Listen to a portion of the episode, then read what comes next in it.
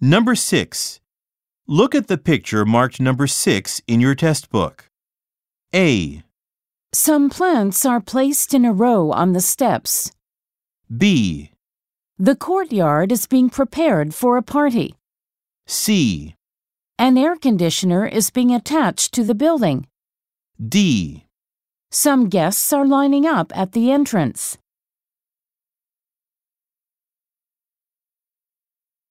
Go on to the next page.